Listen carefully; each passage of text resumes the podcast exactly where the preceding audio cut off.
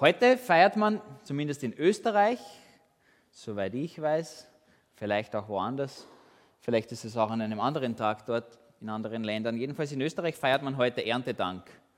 Ich habe schon gesehen, wir wohnen direkt neben der Kirche in Langenhardt, habe ich viele Leute schon hin, hingehen gesehen. Oder? Das ist ein, ist ein Feiertag ähm, für, zumindest für Menschen in der christlichen Kirche. Und ähm, ich glaube, wir können schon zugeben, soweit ich uns kenne, haben wir in unserer Supermarktgesellschaft und in der Gegend, in der wir wohnen, trotzdem noch ein bisschen was mit Landwirtschaft zu tun oder wir haben ein Gefühl dafür, für Anbau und Ernte und diese Dinge. Ähm, mit Ernte an sich haben wir eigentlich aber kaum was zu tun. Also ich, ich schaue maximal zu und das vielleicht im Vorbeifahren. Gell? Ähm, es ist wirklich nicht so präsent eigentlich für uns. Aber wir wissen, die Landwirte, sie arbeiten nicht nur jetzt, sondern das ganze Jahr über. Und Gott schenkt Regen, Gott schenkt Nährstoffe, Gott schenkt Wachstum. Also zumindest wissen wir, dass die Ernte aus Gottes Hand kommt. Ähm, aber ich muss sagen, wenn ich einkaufen gehe, denke ich selten daran, dass diese Semmel nicht einfach irgendwo herausgeflogen ist, sondern dass da viel Arbeit dahinter steckt und dass vor allem Gott dahinter steckt. Und in meiner Vorbereitung habe ich in einem Artikel von einer Zeitung, die heißt Südkorea, Kurier, nicht Südkorea, Südkurier gelesen, ähm, noch fremder als Ernte mutet das zweite Wort, also in unserer heutigen Zeit an, nämlich Dank, oder? So, so schlagen Sie zumindest vor. Wofür denn danken, wenn man schon bezahlt? Oder? Wenn ich, wenn ich für was bezahle, bin ich nicht gezwungen, dass ich auch noch Danke sage. Ich habe aber schon was dafür gegeben. Deswegen habe ich vorher gesagt, es ist ganz wichtig, dass wir singen, wir sind Kinder Gottes und im Lied oder zwei Lieder zuvor umsonst. Wir haben nicht bezahlt dafür. Und ihr merkt, in unserer Überschrift für unseren Gottesdienst haben wir das Wort Ernte gestrichen. Es ist nur, sage ich, es soll nicht nur sein, aber es ist ein, Dankgottesdienst. Ähm, ich glaube, das ist zu einem gewissen Grad auch verständlich. Wir haben vielleicht zu Hause noch Gemüse oder ein bisschen Obst, das manche von uns ernten, aber soweit ich weiß, haben wir keine Landwirte unter uns. Ähm, also vielleicht können wir sagen, ja, denn die Ernte können wir getrost streichen, aber was ist mit dem Dank? Können wir das auch loswerden? Ich will sagen, es ist nicht so, dass wir die Ernte streichen aus dem Titel, weil wir die nicht mehr brauchen oder weil wir damit nichts zu tun haben, sondern es ist umgekehrt so, dass wir eigentlich die Dankbarkeit aus, ausweiten wollen, über diesen Begriff hinweg. Wir haben viel mehr zu danken als nur die Ernte, aber natürlich auch die Ernte, unbedingt. Ähm, es, es gibt viel größere und noch viel mehr ähm, Gründe neben der Ernte. Und die wollen wir mitnehmen in diesen Gottesdienst auch und in diese Predigt auch. Und wenn wir über Danken reden und speziell in der Predigt, dann ist, ist es nicht mein Ziel, dass ich uns ein schlechtes Gewissen mache für unsere Undankbarkeit oder dass wir zu wenig danken oder so. Ähm, ich, könnte, ich könnte da Zeit nehmen, um uns zu zeigen, wie unzufrieden wir sind oder wie wir zu viel jammern und so, solche Dinge. Ähm, oder dass, dass wir in einer Zeit leben, wo wir sagen, ich habe ein Recht darauf, ich habe bezahlt dafür. Ähm, na, ich glaube, es ist wieder umgekehrt. Ich glaube, wir haben mehr Grund zu danken als alle anderen Menschen. damit meine ich nicht Leute in Enns oder in, in Westeuropa oder so, sondern uns Menschen, die Gott kennen, die mit Jesus leben, die ihm nachfolgen. Und ich will uns einladen, mit der Hilfe von dem Kolosserbrief zu Dank im Überfluss. So schreibt Paulus das. Er sagt Dank im Überfluss, weil ich glaube, wir haben echt, wir haben echten Grund, wir haben wirklichen Grund, dankbar zu sein und nicht nur uns dankbar zu fühlen, sondern den Dank auch auszudrücken. Ähm, genau. Und bevor ich weiterrede, möchte ich noch mit Gott reden und auch diese Predigt ihm noch hinlegen. Herr, wir sagen danke, dass du sprichst Und wir sagen danke, dass du uns beschenkt hast mit deinem Wort, dass wir in Jesus auch sehen und angreifen dürfen, dass wir im Abendmahl heute erleben können, dass wir ihn uns aufnehmen dürfen. Und wir beten, dass das, was du zu sagen hast durch dein Wort, dass das unser Leben verändert. Herr, benutzt doch diese Zeit dazu. Danke, dass wir darauf vertrauen dürfen, dass wir nichts dafür bezahlen müssen, sondern dass du zu uns sprichst, weil du es gut meinst mit uns. Amen. Welche Person sagt Danke, oder? Wann sagst du Danke? In, in welcher Situation bedanken wir uns bei jemandem? Oder vielleicht umgekehrt auch, vielleicht gibt es Situationen, eben, wo du etwas empfängst, du aber nicht Danke sagst dafür. Und ich glaube, Danke ist immer dort angebracht, wo ich etwas erhalte, also eine Sache oder einen Dienst oder so, als Geschenk. Dort ist Dank unbedingt angebracht also bei etwas, wofür ich nicht bezahle. Ich bin nicht verpflichtet, dass ich der Post danke, wenn, meine, wenn mein Brief wirklich angekommen ist. Ich gehe nicht dann hin und sage, danke Leute, dass ihr es tatsächlich gemacht habt. Ich habe ja eigentlich das Porto dafür bezahlt. Ich gehe davon aus, dass das passiert. Ich habe meine Schuld sozusagen schon beglichen. Ähm, ich bin nicht auch noch Dankbarkeit oder Danksagung schuldig. Aber Dankbarkeit und Danksagung sind unsere angemessene Antwort auf etwas Gutes, das ich empfange, ähm, auf empfangene Liebe eigentlich, oder? Und so könnte,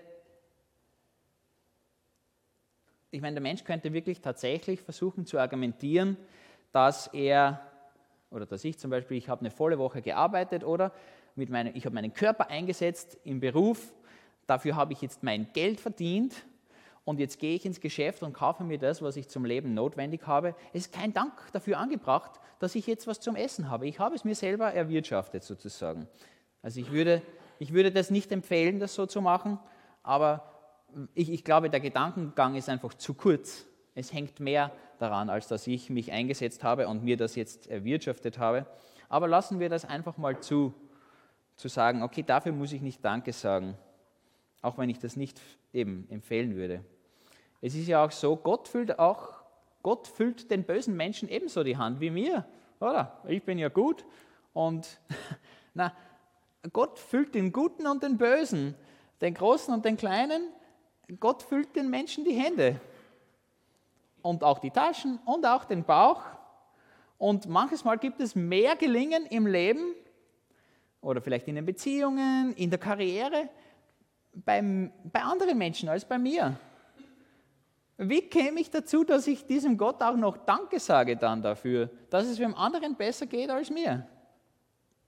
Gott füllt mir vielleicht die Hände, aber er füllt sie anderen voller und reicher. Und meine Güte, wir stehen mitten in einer Pandemie, oder? Also, egal ob du daran glaubst oder nicht, wir sind, wir sind in, einer, in einer, in einer Krise, auf jeden Fall wenn man schon nicht glaubt, dass es eine Krankheitskrise ist, dann ist es zumindest eine Beziehungskrise, in der die ganze Welt irgendwo steht. Ähm, ein großes Durcheinander. Mein Kühlschrank zu Hause ist vielleicht voll, aber darüber hinaus ist vielleicht mein Leben leer, oder?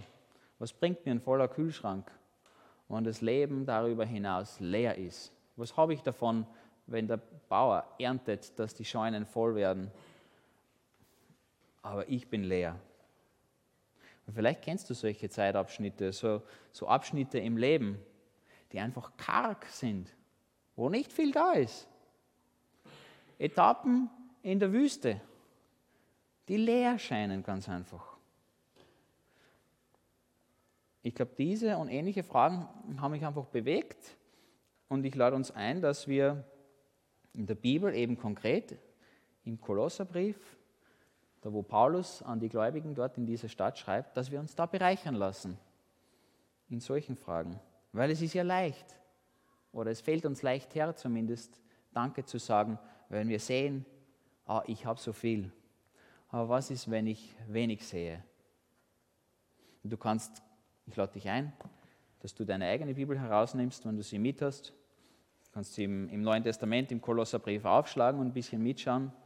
Aber was ich dir wirklich empfehle, ich finde diesen Kolosserbrief echt begeistert. Also es ist schon lange nicht mehr passiert, dass mich, so, dass mich ein Buch in der Bibel so gepackt hat wie, wie dieses. Dass du das zu Hause liest, ganz einfach, vielleicht ein paar Mal. Es ist wirklich ein kurzes, Ein kurzes Buch, vier Kapitel, prägnant. Wenn du ein flotter Leser bist, bist du da in 20 Minuten sicher durch. Ähm, also da, wenn du langsam liest, nimmst du dir vielleicht eine Stunde Zeit. Wie auch immer. Jedenfalls, du, du kannst das zu Hause lesen, ohne dass du dich dabei erschlagen fühlst, glaube ich. Und es hat mich echt begeistert, was Paulus zu sagen hat. Auch das, was der Rainer schon gelesen hat vorher. Und ich hoffe und ich wünsche euch dasselbe, ähm, dass Gottes Wort dich anrührt, dass es, dich, dass es dein Herz wirklich bewegt. Der Kolosserbrief, eben vier Kapitel gegen Ende der Bibel hin, ist im Grunde zunächst ein Gebet von Paulus für seine Geschwister im Glauben, die in der Stadt Kolossee eben leben. Und Paulus hat sie noch nie, vermutlich hat er sie noch nie selbst getroffen. Er war noch nie persönlich bei ihnen. Und er, er ist voller Lob für ihren Glauben. Er hat von ihnen gehört. Und er ruft sie auf in dem Brief, dass sie ein Leben führen, das Christus als Vorbild nachahmt oder dass sie Christus ähnlicher werden. Und er spornt sie an und er ermutigt sie und er durchzieht den ganzen Brief mit Dank. Immer wieder. Und mit Aufrufen zum Dank. Im ersten Kapitel in Vers 3 sagt er seinen Glaubensgeschwistern eben, dass wenn er für sie betet, und das tut er scheinbar öfter, wenn er für sie betet, dann dankt er Gott für diese Menschen. Gott, ich sage dir Danke für meine Geschwister in dieser Stadt. Er bedankt sich bei Gott für seine Brüder und Schwestern. Und kurz darauf, in Vers 12 im ersten Kapitel, ruft er auch sie zu diesem Dank auf. Er sagt, sie sollen auch Danke sagen. Ihr sollt Gott danken. Und wie sollen sie danken? Mit Freude. Mit Freude sollt ihr Gott danken, sagt er ihnen. Und dann geht er weiter und er lobt Christus, das ist das, was der Rainer uns vorgelesen hat. Er lobt Jesus in höchsten Tönen. Was für ein Lied. Und über die Verkündigung von der Botschaft von Jesus erzählt er und seine Verbundenheit mit den Kolossern bringt er ähm, auch zu, dem, zu Ausdruck. Und er kommt in das zweite Kapitel, in Vers 7, und er kommt wieder zur Dankbarkeit. Er, wieder Dankbarkeit. Er beschreibt ein Leben, das überfließt von Dankbarkeit. Er sagt, liebe Geschwister, ihr könnt Gott gar nicht genug danken. Egal wie oft du Gott Danke sagst, es ist nicht genug. Es gibt noch mehr Grund, Gott zu danken.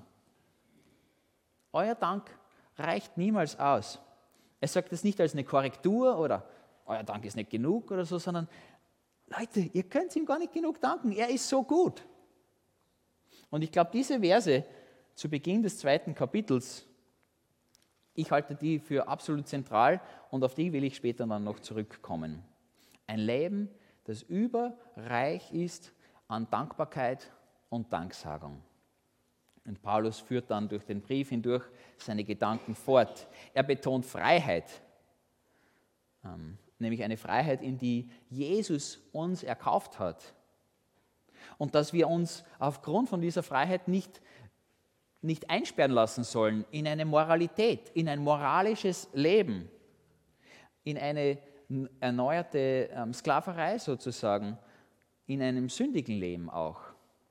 Und dann plötzlich im Kapitel 3, Vers 15, bricht er irgendwie unerwartet heraus mit dem Satz, seid immer dankbar. Das wirft er einfach so hinein, seid immer dankbar. Er spricht einen Segen des Friedens über seine Brüder und Schwestern aus und hängt, wie man das einfach grundsätzlich dazugehört, eben mit an, seid dankbar.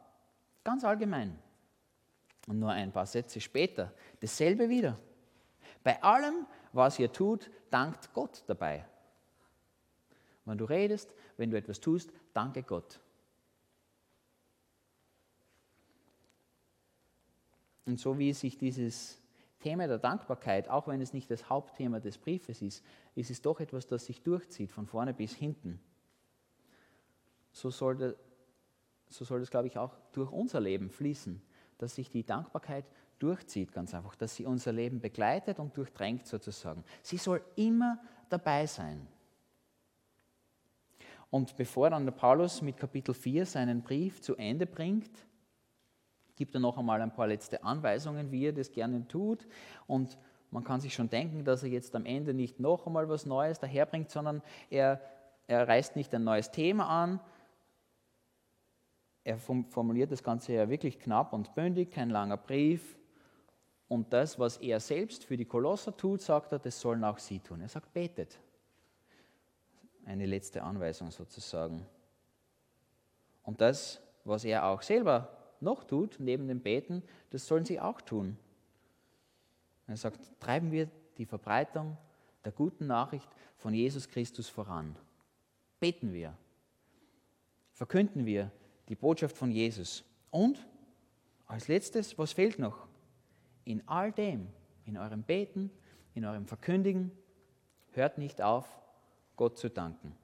Hört nicht auf damit, Gott zu danken. Euer Dank soll niemals aufhören. Er sagt es wieder. Und dann, bevor er dann noch liebe Grüße rundherum ausrichtet an viele, viele Menschen, die er kennt offensichtlich, diesen lässt er grüßen und jene lässt er grüßen, fügt er ein kleines Detail noch am Ende des Briefes an. Und er sagt übrigens, ich sitze gerade im Gefängnis. Das kommt erst jetzt. Diese ganzen Aufrufe zu einem Herzen voll Dankbarkeit und zum Ausdruck von Dank in Worten und in Taten. Jemandem das zu sagen, ist sehr einfach, wenn ich am Gipfel stehe, so wie vielleicht auf einem Berg da. Wenn ich in der Sonne bin, wenn es mir gut geht, wenn meine Hände voll sind, wenn mein Leben prall gefüllt ist, ist es einfach, anderen zu sagen, hey, sei doch dankbar, schau mal, wie geht's. Er ist nicht in einer Zeit des Überflusses zu diesem Zeitpunkt. Oder wenn der Tank voll ist, dann ist es leicht, dass ich voll Dank bin. Ganz einfach. Wenn ich viel habe, kann ich viel geben, klar. Aber Paulus schreibt alle diese Dinge und, und vor allem diese Aufrufe und seinen eigenen Dank zu einer Zeit in seinem Leben, wo er eigentlich völlig zu Recht die Frage stellen könnte und vielleicht sie, ich weiß es nicht, vielleicht hat er wirklich Gott vorwurfsvoll gefragt einmal, Herr, wo ist dein Segensregen? Oder? Der Mann befindet sich in einer bescheidenen Situation zu dem Zeitpunkt. Seine, Un seine Umstände sind wirklich unangenehm. Also ich kann mir das nicht vorstellen, ich war noch nie im Gefängnis. Ähm, deswegen formuliere ich vorsichtig mit unangenehm. Ich glaube aber, dass es viel unangenehmer als unangenehm war. Ich glaube, dieser Gefängnisaufenthalt ist überhaupt kein Klacks für ihn. Es ist nicht einfach nur so eine Randnotiz am Ende oder so, als ob das nicht wichtig wäre. Es ist nicht so, dass ihn das kaum juckt, dass es ihm egal ist. Er beendet nämlich seinen Brief ganz zum Schluss, so dass, ach Leute, das müsst ihr noch wissen. Denkt an mich und an meine Fesseln. Ich glaube, es geht ihm nicht gut. Denkt an mich. Er bittet die Kolosser, denkt an mich. Und trotzdem, obwohl er an einem eigentlichen Tiefpunkt ist, spricht er als ein Mensch, dessen Tank offensichtlich doch irgendwie prall gefüllt ist und er selber voller Dank ist. Und das ist etwas, was ich lernen will. Dass wenn mein Leben unter Anführungszeichen leer ist, dass ich realisiere, dass mein Leben voll ist. Okay? So wie der Paulus das offensichtlich schafft. Und der Paulus gibt uns da in diesem Brief nicht ein Muster für positives Denken, okay? In negativen Situationen positives Denken. Er verschließt nicht einfach seine Augen vor dem Bösen, das passiert, das in seinem Leben passiert, das auf der Welt passiert. Er tut nicht so, als ob es nicht da wäre. Ich meine, ich glaube, er, ich stelle mir vor, er erlebt Schmerzen. Er ignoriert es nicht einfach. Er spürt sicherlich kalte, schwere Ketten. Wenn er da den Brief unterschreibt, nehme ich an, dass vielleicht seine Bewegungsfreiheit ein bisschen eingeschränkt ist oder wie auch immer. Und er wendet nicht einfach sein Angesicht der Sonne zu, sodass die Schatten hinter ihm sind und einfach das nicht sieht, ähm, was in seinem Leben böse ist oder kaputt ist oder schmerzt. Ich meine, die Kälte kriecht ihm wahrscheinlich den Rücken hinauf und sein Magen knurrt, seine Gelenke tun weh. Das Leid ist real, es ist echt, es ist da. Und doch zeigt Paulus uns einen Weg zur Dankbarkeit. Auch wenn sich in seinem eigenen Alltag, wenn sich in unserem Alltag echte Barrieren aufstellen. Und was wir brauchen und was uns das Neue Testament gibt, was die Bibel uns gibt, ist eine feste Ausrichtung an echten Geschenken. Dingen, die ich tatsächlich in der Hand halte. Ich brauche tatsächlich gefüllte Hände, damit ich danken kann. Und zwar Dinge, die zeitlos sind, die ewig gültig sind, Dinge, die nicht vergehen, Dinge, die immer da sind, Dinge, die mir niemand wegnehmen kann. Dinge, die die Situation, die Zeit, die Pandemie, was auch immer es ist, nicht kaputt machen können oder verringern. Und Paulus zeigt den Kolossern und uns Geschenke und Gaben von Gott umsonst, die, auf unabhängigen, äh, die unabhängig von unserer Situation unser Leben tatsächlich reich machen. Wirklich reich.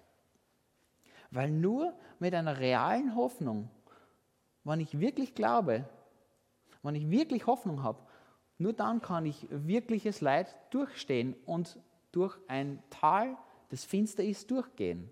Nur wenn die Hoffnung real ist, kann ich auch echtes Leid durchmachen. Nur mit einer echten Zuversicht auf eine gute Zukunft können wir echte Schmerzen in einer bösen Gegenwart durchleben. Wenn ich keine Hoffnung für die Zukunft habe, warum weitergehen? Und das von Dankbarkeit überfließend. So voller Dankbarkeit, dass sie übersprudelt. Kolosser Kapitel 2. Worauf baut Paulus diese Dankbarkeit auf? Wie kann er dankbar sein? Was ist dieses feste Fundament für seinen Ausdruck von Dank? Wie kann er in Vers 7 von Kapitel 2 zu der Aussage kommen, euer Leben wird überfließen vor Dankbarkeit? Er sagt, wie ihr nun Christus Jesus als euren Herrn angenommen habt, so lebt auch mit ihm und seid ihm gehorsam. Und er sagt, senkt eure Wurzeln tief in seinen Boden, schöpft aus ihm, dann werdet ihr im Glauben wachsen und in der Wahrheit, in der ihr unterwiesen wurdet. Standfest werden, ihr werdet standfest werden. Und dann wird euer Leben überfließen von Dankbarkeit für alles, was er getan hat. Die Kolosser haben ihr eigenes Leben der Herrschaft von Jesus unterstellt. Sie haben ihn als Autorität in ihr Leben ähm, oder in die Position der Autorität von ihrem Leben gesetzt. Und sie führen ein Leben gehorsam ihm gegenüber. Das erinnert mich an das, was wir von Benjamin in, über Nachahmen und Vorbilder und so gehört haben. Jesus ist Autorität und sie beugen sich unter ihm, sie folgen ihm nach, sie tun es. Und Paulus sagt, hört nicht auf damit. Hört damit nicht auf. Grabt die Wurzeln von eurem Leben tiefer in Jesus. Grabt noch tiefer in Christus. Werdet fest in ihm, so wie ein Baumstamm immer kräftiger wird, werdet auch ihr kräftiger werden. Ihr seid gewurzelt, auferbaut, gefestigt und zwar im Glauben an Jesus. Und wenn du das tust, dann wirst du von Dankbarkeit überfließen, weil du für das alles nicht bezahlt hast. Es ist ein Geschenk von Gott an dich. Und genau dem folgend gibt Paulus uns ein Beispiel, wofür er Gott dankt. Und Paulus beschränkt seinen Dank nicht auf die Dinge, die Gott seinem Leben ähm, direkt gegeben hat. Er beginnt seinen Brief mit Dank dafür, dass Gott diesen Glauben, den er zwar selber auch hat, aber dass er diesen Glauben und die Liebe, die daraus wächst, dass er sie auch anderen Menschen geschenkt hat, den Kolossern ganz konkret. Ihr vertraut demselben Jesus Christus wie ich. Ihr liebt auch alle, die zu Gott gehören. Ihr glaubt auch an diese Hoffnung. Ihr seid auch am göttlichen Erbe beteiligt. Wir alle sind aus der Finsternis gerettet. Wir sind Teil von Jesu Reich, sagt er. Können wir sagen. Wir sind zur Freiheit erkauft. Nicht nur meine. Eure Schuld ist auch vergeben. Das sind Gründe, dankbar zu sein. Und zwar Gründe, die sich nicht mit der Zeit verändern. Das alles sind Gründe, Danke zu sagen. Gründe, die ihren Wert nicht verlieren, die ihre Gültigkeit nicht aufgeben. Das sind unbezahlte Geschenke Gottes, die niemals weggenommen werden. niemals weggenommen werden. Das sind Gründe für Paulus, für die Kolosser und für uns als Nachfolger von unserem Herrn Jesus Christus heute, dass wir Gott Danke sagen. Im Gefängnis, in Pandemien, in Reichtum, in Leid, immer. Und Paulus ist alleine, wenn er das schreibt.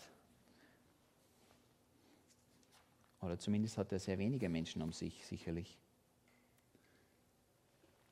Und trotzdem, Paulus ist alleine und er dankt Gott für gute Gemeinschaft. Er sagt Danke für diese Gemeinschaft. Paulus sitzt im Gefängnis und er dankt Gott für Freiheit. Und die Hände von Paulus sind leer und doch dankt er Gott für Reichtum. Paulus ist alleine, dankt für Gemeinschaft. Paulus ist im Gefängnis, dankt für Freiheit. Paulus Hände sind leer und er dankt für Reichtum. Ich glaube, davon dürfen wir uns begeistern lassen. Dafür, ja, wie können wir das lernen, oder? Lassen wir Gott unser oft so hartes Herz berühren und bewegen, weil wenn das nicht passiert, wenn wir das nicht erleben, dann werden wir nicht Danke sagen. Wenn ich Dankbarkeit nicht fühle, werde ich ein Lippenbekenntnis maximal abgeben. Stimmen wir ein in diesen selben Dank. Durch Jesus ist Paulus mit seinen Brüdern und Schwestern vereint, zusammengeschweißt, verbunden. Und diese Wahrheit gilt für die Ewigkeit. In dieser Gemeinschaft steht Paulus, sogar in seiner Einsamkeit. Paulus hat Freude daran dass das Evangelium Wirkung im Leben von anderen Menschen gezeigt hat. Und durch Jesus hat Paulus äh, Freiheit erlebt. Er sitzt im Gefängnis, aber er ist frei in Jesus. Nicht von eisernen Ketten offensichtlich, sondern von einem falschen moralischen Leben, von einem scheinheiligen Leben als ein guter Mensch. Noch viel mehr ist er frei von Schuld. Schuld vor Gott als Gefangener, da, da kennt er die Justiz, oder? Er versteht, was das heißt, angeklagt zu sein. Er weiß, was es bedeuten würde, wenn ihn jemand in seine Zelle käme und sage, lieber Paulus, dein Schuldschein ist zerrissen worden, die Anklage ist fallen gelassen. Die Liste der Anklage ist gelöscht. Du bist frei. Und das ist genau das, was Jesus tut. Mit seiner und mit unserer Schuld. Er nagelt sie ans Kreuz und zerstört sie. Wahre Freiheit, echte Freiheit, ewige Freiheit. Danke Gott. Was soll ich sagen als Danke Gott, dass du die Anklage gegen mich zerstört hast. Und durch Jesus ist Paulus nicht reich irgendwie an hohen Gedanken, großartiger Philosophie oder ähm, großer Intelligenz oder so irgendwie. Na, und auch nicht an Geld. Durch Jesus hat Paulus ein göttliches Geheimnis empfangen, okay? Ein göttliches Geheimnis. Was ist dieses Geheimnis? Was ist das Geheimnis von Gott, das den Menschen reich macht? Das mich reich macht. Das Geheimnis, sagt er, ist, Jesus Christus lebt. Jesus Christus lebt, sagt er. Das ist das Geheimnis, das uns reich macht. Er lebt heute und er lebt in uns. Und das beinhaltet das Versprechen der Ewigkeit für mich. Das beinhaltet das Versprechen der Ewigkeit für Paulus. Und dieser Blick auf die Ewigkeit, und wir wollen heute reich sein. Aber Paulus, es lässt ihn nicht kalt, wenn er in die Ewigkeit schaut. Für ihn ist es nicht etwas, was weit weg ist. Für ihn ist es nicht in der Distanz. Es ist greifbar für ihn, es ist real, es ist echt, es ist nicht weit weg. Es bewegt ihn innen drinnen ganz tief. Und es bewegt ihn dazu, Danke zu sagen. Danke Gott, dass ich reich bin, dass die Ewigkeit mir gehört in Jesus, dass er lebt in mir, dass er nicht mehr sterben wird und dass deshalb ich nicht sterben muss in Ewigkeit. Und weil wir, wir heute dieselben Gründe in unserem Leben haben, lade ich uns ein, wollen wir doch das Abendmahl gemeinsam heute in Dankbarkeit Gott gegenüber feiern. Ich mag ihn Rainer nach vorne bitten. Und wenn wir dieses Brot essen und den Traubensaft trinken, dann wird dieses Geheimnis in uns symbolhaft real, dass Jesus in uns ist, oder? Wir essen seinen Leib, wir trinken sein Blut, wir nehmen ihn in uns auf und wir drücken damit genau die Gründe aus, die Paulus zur Dankbarkeit bewegen, nämlich unsere Gemeinschaft als Gemeinde im Glauben. Wir haben Gemeinschaft, wir sind nicht einsam. Danke Gott für gute Gemeinschaft. Und wir sagen Danke für unsere Freiheit von Sünde. Wenn ich das Brot esse und das Blut trinke äh, und den Traubensaft trinke, dann drücke ich meine Freiheit von Schuld und Sünde aus. Und ich drücke aus, dass ich reich bin. Wenn wir das Brot und den Traubensaft zu uns nehmen, drücken wir aus, wir sind reich, denn Jesus gehört uns. Und damit gehört die Ewigkeit uns. Ich lese aus Kolosser, Kapitel 2, die Verse 9 bis 15.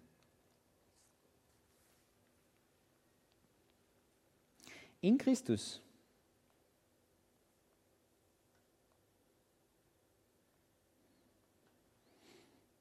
In Christus lebt die Fülle Gottes in menschlicher Gestalt. Und ihr seid durch eure Einheit mit Christus damit erfüllt. Ihr seid voll davon. Er ist Herr über alle Herrscher und alle Mächte. Durch eure Zugehörigkeit zu Christus wurdet ihr beschnitten, aber nicht durch einen äußeren Eingriff. Eure Beschneidung kam durch Christus. Und damit wurdet ihr von eurem alten Wesen abgetrennt. Denn als ihr getauft wurdet, wurdet ihr mit Christus begraben und ihr wurdet mit ihm zu neuem Leben auferweckt, weil ihr auf die mächtige Kraft Gottes vertraut habt, der Christus von den Toten auferweckt hat. Denn vorher wart ihr tot aufgrund eurer Schuld und weil euer altes Ich euch bestimmt hat. Doch Gott hat euch mit Christus lebendig gemacht. Er hat uns alle unsere Schuld vergeben. Er hat die Liste der Anklagen gegen uns gelöscht. Er hat die Anklageschrift genommen und vernichtet, indem er sie ans Kreuz genagelt hat. Auf diese Weise hat Gott die Herrscher und Mächte dieser Welt entwaffnet. Er hat sie öffentlich bloßgestellt, indem er durch Christus am Kreuz über sie triumphiert hat. Hast du das erlebt? Dann sagen wir Gott Danke.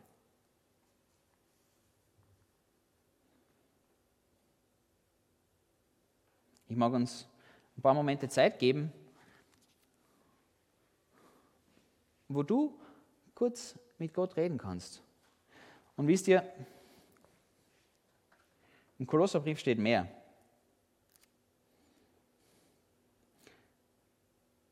Paulus sagt auch in Kapitel 3, haltet euch fern.